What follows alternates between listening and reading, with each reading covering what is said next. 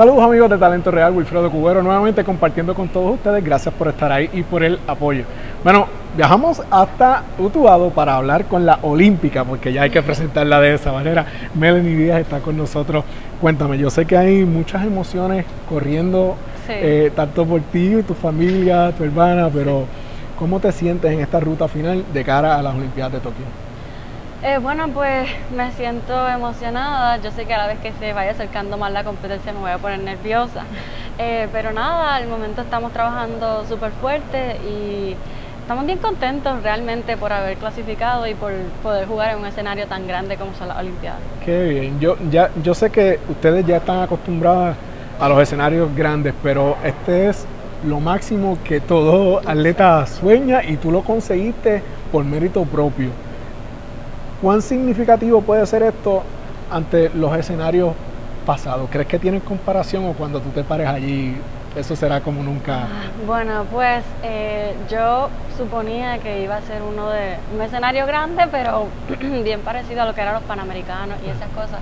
Pero mi hermana me había dicho que cuando ella se paró eh, a jugar en, en Río, que no tenía comparación y que ella ver los aros olímpicos en el piso, eh, que fue como una emoción bien grande y algo indescriptible, así que definitivamente yo no sé lo que me espera.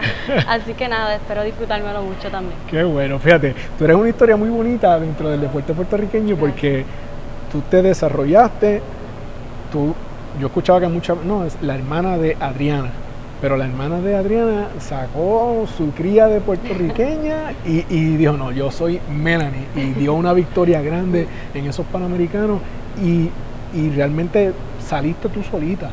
¿Eso significa algo para ti o tú simplemente lo, lo, lo, lo ves normal dentro del proceso de crecimiento que tú has tenido como atleta? Eh, bueno, pues realmente eh, yo siempre supe lo que yo valía eh, y yo también sabía que jugar eh, bien y ganar es un proceso que no es igual para todos los deportistas. Así que nada, siempre fui de la mano de ella, sabiendo que iba a mi paso y luchando y cuando se me dio ese momento, pues lo vi como un triunfo de ambas, porque eh, siempre hemos trabajado así como un equipo. Bueno. Lo vi como un triunfo también de mi compañera Danieli, de mi papá, de mi familia en general. Realmente no lo vi como algo que yo había hecho, sino como algo que hicimos todos. Y lo vi así hasta que después empecé a ver la reacción de las personas y ahí eh, pude entender otras cosas, pero igualmente pienso que fue un triunfo de, de todos los que estábamos allí. Has evolucionado también como persona porque te vemos bien envuelta en lo que es la moda, la manera en cómo te estás vistiendo, cómo te proyectas ante los medios, tienes billboard puesto por ahí en la carretera, haces anuncios. sí. ¿Qué, qué ha significado también eso para ti en tu vida? Ah, bueno, pues eh, la manera en que me he visto es como que mi personalidad. Ok, ok. A mí me gusta expresarme a través de la moda y me gusta hacerlo de una manera sustentable. O sea, trato de comprar toda mi ropa que sea segunda mano. Qué bien. Entonces, pues sabes, porque me gusta verme bien sin hacerle daño al planeta Tierra.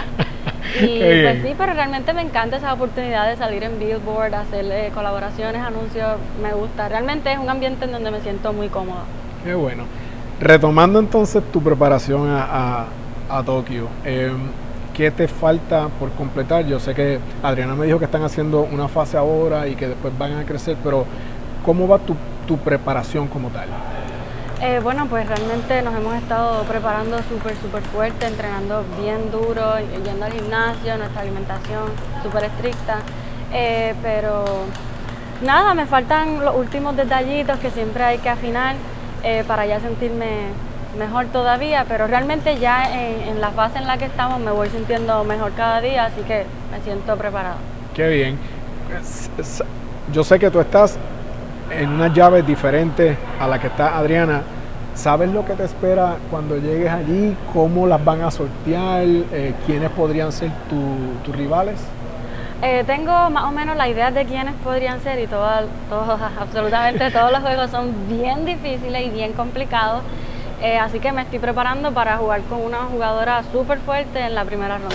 Ok, pero como quieras siempre vas con la mentalidad de, de- Claro, de la victoria adelante. Sí, siempre vamos con esa Y, la, mentalidad. y la- la- la preparación mental, adicional a la física que hacen, Sí. ¿cómo, cómo te preparas de cara a un escenario tan importante como este en términos mentales? Eh, bueno, pues estamos teniendo eh, reuniones con nuestra psicóloga Mercedes, que ella es la que lleva con nosotros desde hace años. Eh, y ella viene aquí, hablamos con ella también por texto, teléfono, eh, FaceTime y ella es la que nos va preparando, al igual que mi papá, leyendo mucho, meditando, preparándonos mentalmente por una competencia bien difícil. Eh, eh, estás trabajando, te vi que, que tuvieron, pude ver la parte final de, tu preparación hoy, vi que estabas trabajando mucho en tu saque y en el ataque bien fuerte del lado derecho. Sí. Sí, estaba trabajando en eso porque hoy jugamos eh, algunos juegos y mi papá pudo ver algunas cosas en, en el ataque de derecha y lo quería ahora dar unos toques al final.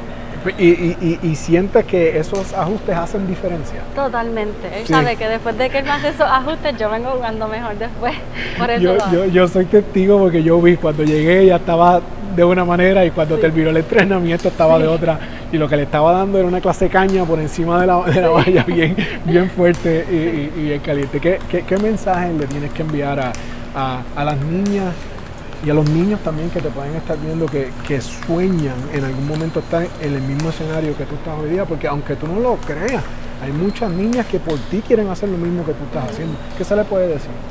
Eh, bueno, pues que tengan sus metas claras, que entrenen fuerte, que siempre escuchen a su entrenador, eso es bien importante, y hagan todos los sacrificios que tengan que hacer para cumplir todas sus metas siempre es difícil. Hay veces que el entrenador se pone difícil y, habla duro, pero el entrenador es papá también. Sí.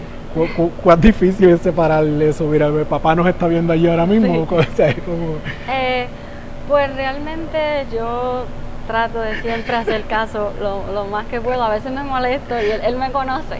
Eh, pero nada, yo sé que al final él tiene la razón y todo lo que él me dice lo dice por, por, tu bien. Sí. Qué bueno. Bueno, un saludo final a la gente que nos está viendo. Eh, muchas gracias por eh, haber visto esta entrevista y gracias por el apoyo que nos dan siempre. Gracias. Nos vemos.